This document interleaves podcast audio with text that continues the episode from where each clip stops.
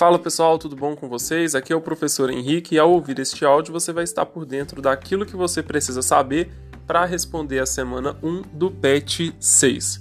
O assunto dessa semana são as ideias evolucionistas.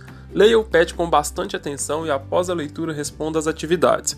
Para responder a atividade número 1, saiba que a teoria sintética da evolução adicionou dados genéticos à teoria de Darwin. Na atividade 2, saiba que a seleção natural diz que os indivíduos mais adaptados ao ambiente tendem a ter mais sucesso reprodutivo, deixando mais descendentes para a próxima geração. E essa seleção natural ela atua sobre populações. Para responder a número 3, você tem que fazer um quadro colocando as principais ideias de Darwin e de Lamarck. Na número 4, você tem que saber que o fixismo diz que todos os seres vivos foram criados da forma que são hoje. Essa ideia está muito ligada à questão da fé, do criacionismo.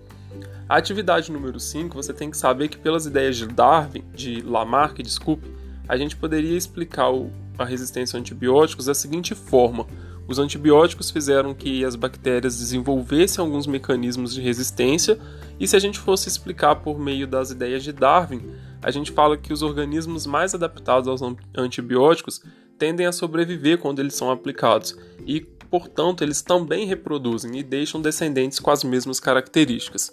Se você ficou com alguma dúvida, entre em contato comigo. Um abraço e até a próxima.